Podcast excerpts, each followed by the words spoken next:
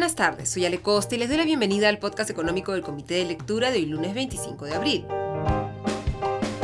Hoy es el día 770 del estado de emergencia, día 271 del gobierno de Pedro Castillo. En una conferencia de prensa en la que estuvo notoriamente ausente el ministro de Economía y Finanzas Oscar Graham, hoy el presidente del Consejo de Ministros Aníbal Torres dio detalles sobre el proyecto de ley que ha sido enviado hoy al Congreso para cumplir lo que había anunciado el viernes pasado el presidente Pedro Castillo, plantear que a la población peruana, a los ciudadanos del Perú, se les consulte en las elecciones regionales y municipales de octubre si desean una nueva constitución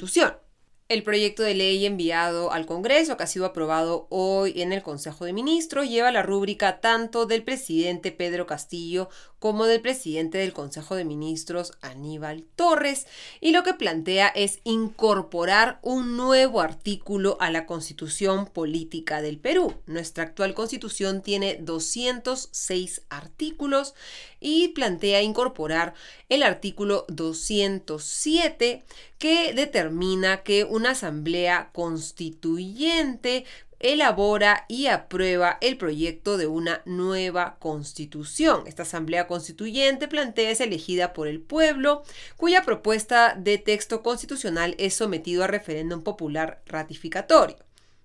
plantea que la iniciativa de convocatoria a referéndum para la elección de miembros de la Asamblea Constituyente corresponde al presidente de la República con aprobación del Consejo de Ministros o por solicitud de los dos tercios del número legal de congresistas o por un número de ciudadanos y ciudadanas equivalente al 0.3% de la población electoral nacional y determina que dicha iniciativa se remite al Congreso de la República para su aprobación.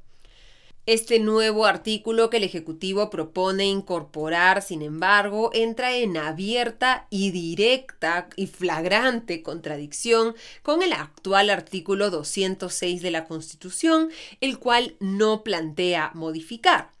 ¿Qué es lo que dice el artículo 206? Abro comillas, Toda reforma constitucional debe ser aprobada por el Congreso con mayoría absoluta del número legal de sus miembros y ratificada mediante referéndum.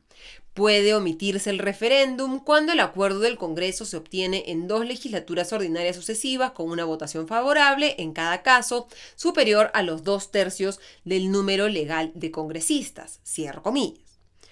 El artículo 206 entonces lo que señala es que toda reforma constitucional debe ser aprobada por el Congreso.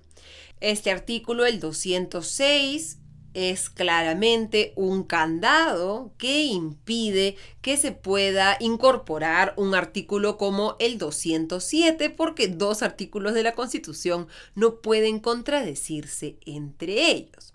Este proyecto realmente parece haber sido elaborado durante el fin de semana de manera apurada. Tiene tan solo 13 páginas de exposición de motivos, de las cuales 6 son literal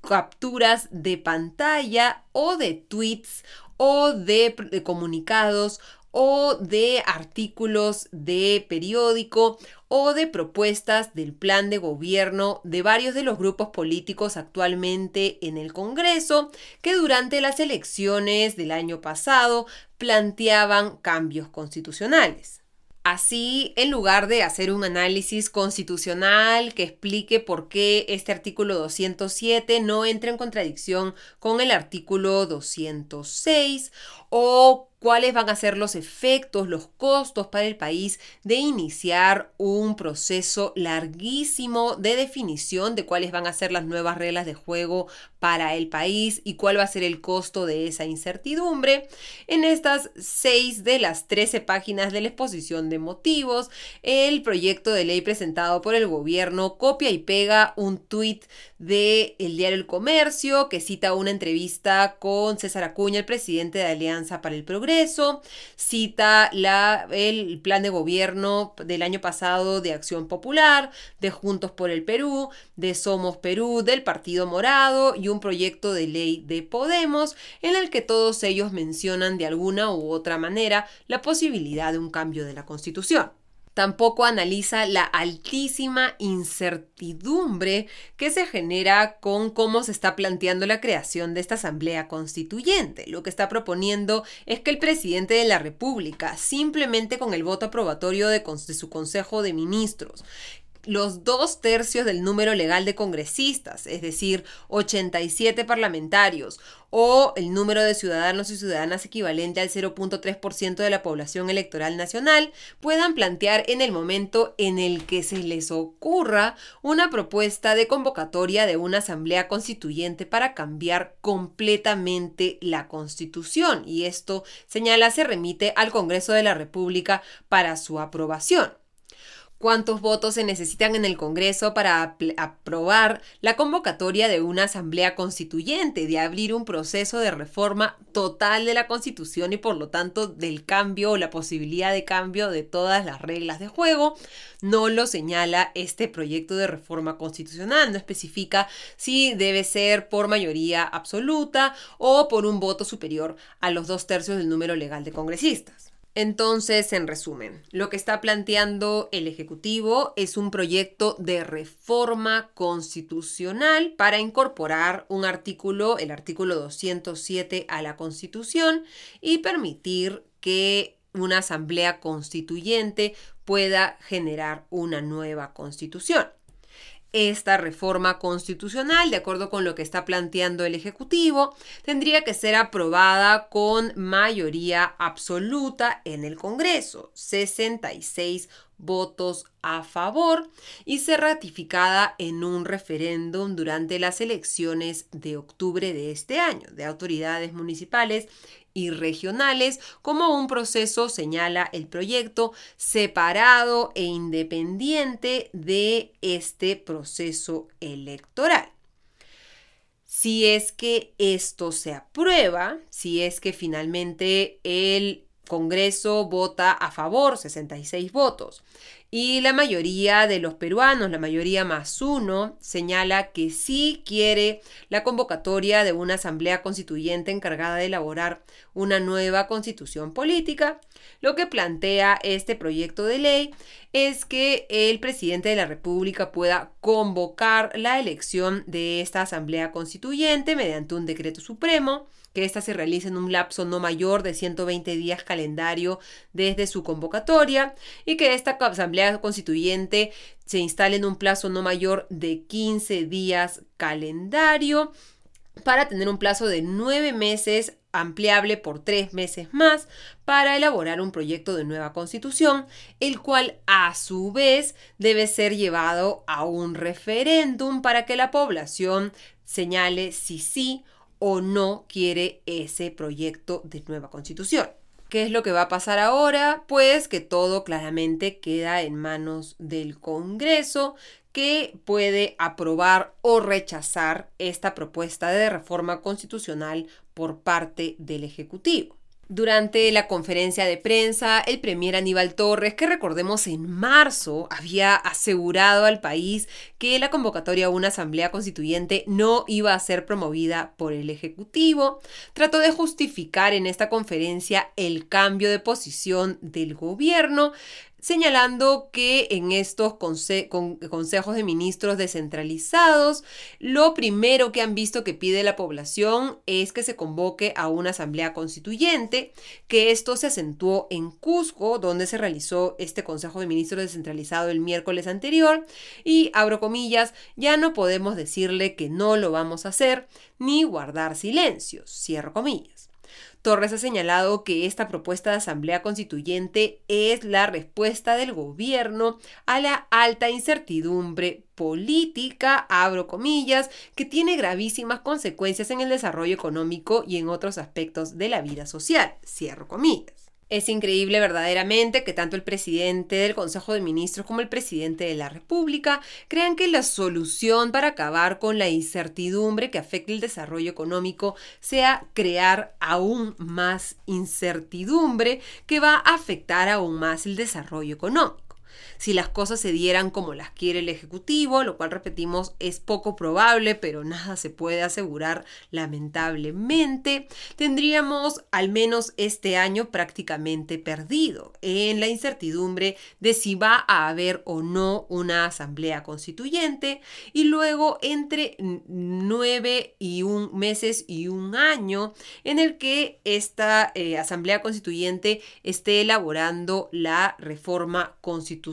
es decir, prácticamente dos años perdidos en la incertidumbre de hacia dónde van a cambiar las reglas de juego y qué tan atractivo va a ser el Perú para la inversión, qué tanta seguridad le podrá dar el Perú a la inversión en esta nueva constitución. Pero la incertidumbre no termina ahí porque como les comentaba se está planteando que el presidente de la República, tan solo con el voto aprobatorio de su Consejo de Ministros, o dos tercios del número legal de congresistas, o 0,3% de la población electoral a nivel nacional, puedan plantear en cualquier momento la convocatoria a una asamblea constituyente y por lo tanto la transformación total de la constitución y que con simplemente el voto aprobatorio del Congreso volvamos a empezar empezar de cero y se convoque a una nueva asamblea constituyente para tener otra vez una nueva constitución en un contexto en que, de acuerdo con la última encuesta a nivel nacional del Instituto de, Estudios Peruanos del IEP, el 68% de la población está a favor de un adelanto de elecciones para elegir tanto al presidente como a los congresistas. Esta propuesta es claramente un manotazo de ahogado del actual Ejecutivo. Durante la conferencia le preguntaron al Premier Torres qué iba a pasar si el Congreso rechaza esta iniciativa y él ha indicado que no va a pasar nada, que el Ejecutivo no va a hacer nada y que esta decisión está en manos del Congreso. Estaremos atentos entonces a ver cómo reacciona mañana el Congreso de la República y a ver si, a diferencia de lo que ha sucedido hasta el momento durante este Parlamento, el Congreso reacciona de una manera estratégica e inteligente a estas iniciativas del Ejecutivo y no más bien muestran incluso mayor torpeza que el gobierno de Castillo.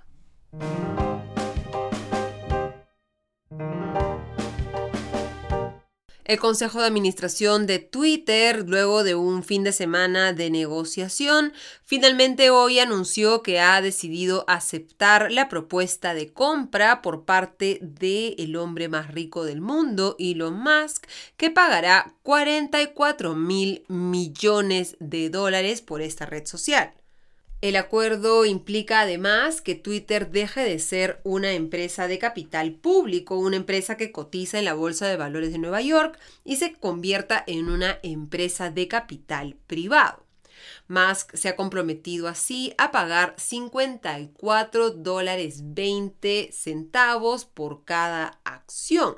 un 38% más de lo que costaban antes de que se hiciera conocido que Elon Musk había comprado un 9,2% de las acciones de la compañía cuando inició este proceso de compra hace poco más de tres semanas. Las acciones de Twitter subían hoy 5,7% hasta los 51 dólares con 70 centavos y se espera que la operación se cierre a fin de año.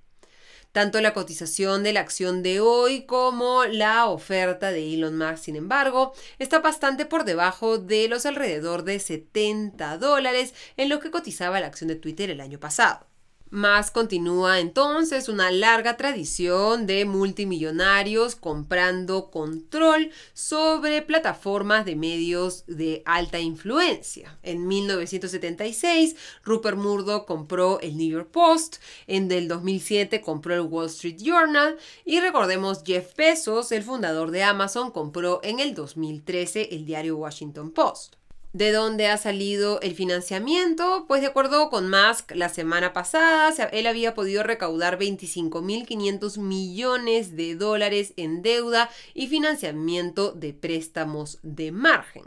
Esto a través del banco Morgan Stanley, su principal asesor, y que él estaba comprometiendo de su propio capital 21 mil millones de dólares. Sin embargo, no hay claridad respecto a de dónde va a provenir ese dinero. Va a tener que vender acciones de alguna de sus otras compañías, cómo va a obtener la liquidez para cumplir con este pago. Recordemos que la historia comenzó el 4 de abril cuando Elon Musk se convirtió en el mayor accionista de Twitter comprando poco más del 9% de las acciones. Un día después, el CEO de la empresa Parag Agrawal, que seguramente tiene los días contados en la compañía porque Elon Musk ha señalado que no tiene confianza en la gerencia, indicaba que estaban invitando a Musk a ser parte de la junta de dirección. El 10 de abril, el propio Parag Agrawal anuncia que Elon Musk ha rechazado este ofrecimiento y el 14 de abril Musk ofrece comprar el 100% de Twitter por 43 mil millones de dólares para, entre comillas, desbloquear su potencial. El 16 de abril, la empresa decide utilizar la estrategia de píldora venenosa para hacer más caro para Musk adquirir la compañía. Y Musk había adelantado que iba a bypassear al consejo de administración y ofrecer directamente a los accionistas la compra de acciones a este precio atractivo. Ya hoy, luego de una negociación del fin de semana, se ha anunciado este acuerdo entre la Junta de Administración y Elon Musk. ¿Qué cambios se pueden venir en el futuro? Pues siempre Elon Musk ha sido un claro crítico de las políticas de moderación de contenidos por parte de Twitter y ha hablado siempre de buscar una libertad de expresión absoluta en la plataforma. Recordemos que luego del ataque al Capitolio en el 2021, asusado por el entonces presidente estadounidense Donald Trump precisamente a través de sus redes sociales, la cuenta de Donald Trump fue cancelada. Muchos esperan que Trump pueda regresar a la red social Twitter. Sin embargo, el expresidente de los Estados Unidos ya ha dicho que no va a regresar a Twitter y que más bien se va a quedar en su propia red social Truth Social esta apuesta por la libertad de expresión de Elon Musk, lo que genera para muchos es el temor de que sin moderación de contenidos, Twitter pueda ser utilizado de manera más impune como un mecanismo de propaganda o de desinformación. Las otras propiedades de más, de acuerdo con sus propias declaraciones, va a ser incorporar nuevos servicios a la plataforma, hacer que los algoritmos sean de open source, es decir, para que todos puedan ver cómo funcionan y sugerir modificaciones a los algoritmos de Twitter,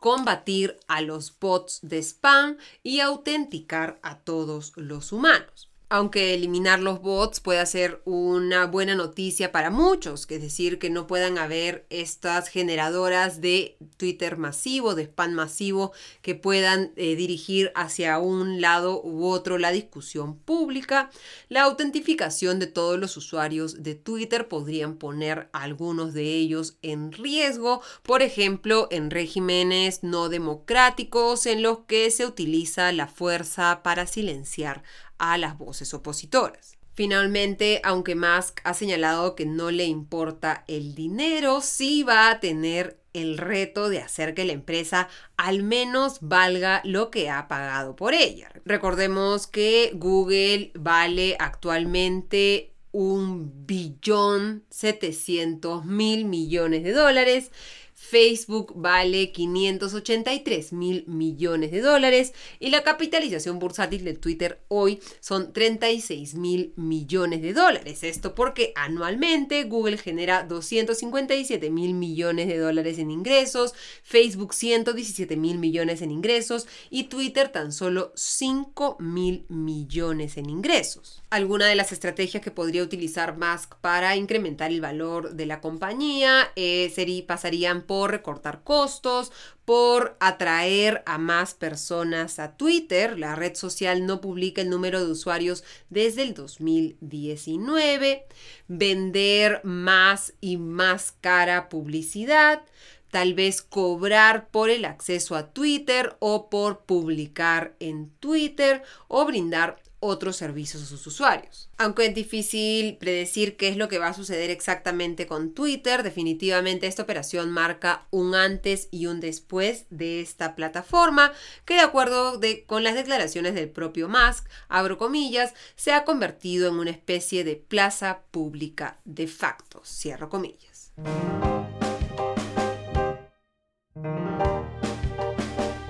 Mirando el cierre de los mercados, hoy la bolsa de Nueva York cerró al alza, principalmente impulsada por el avance de las acciones de Twitter, que se incrementaron en valor 5,6% hoy. El índice Standard Poor's avanzó 0,57%, el Nasdaq ganó 1,29% y el Dow Jones avanzó 0,70%, mientras que el índice Stoyero 600 más bien retrocedió 1,81%. La bolsa de valores de Lima más bien se desplomó, el índice general cayó 4,36% y el selectivo retrocedió 4,03%. El índice general tuvo su peor jornada desde julio del año pasado. Esta caída también ha sido generada por el retroceso del precio del cobre hoy, además de la altísima incertidumbre que genera este proyecto de ley de reforma constitucional del Ejecutivo. El desplome del cobre y la incertidumbre también hicieron que el dólar subiera 0,95%, una fuerte alza que lo llevó a 3,806 soles por dólar, su máximo nivel de los últimos dos meses medio. Hay que decir que la moneda peruana no es la única que se ha depreciado frente al dólar hoy, más bien ha tenido una menor caída que por ejemplo el peso colombiano o el peso chileno. Sin embargo, esto no quita que en circunstancias de alta incertidumbre global, la guerra de Rusia con Ucrania, la modificación de las tasas de interés de la Reserva Federal de los Estados Unidos, las dudas respecto al crecimiento de la economía china, lo último que debería estar haciendo el gobierno es generar mayor incertidumbre. Terminamos así el podcast económico de hoy y les deseo una excelente noche. Nos encontramos mañana. Hasta entonces.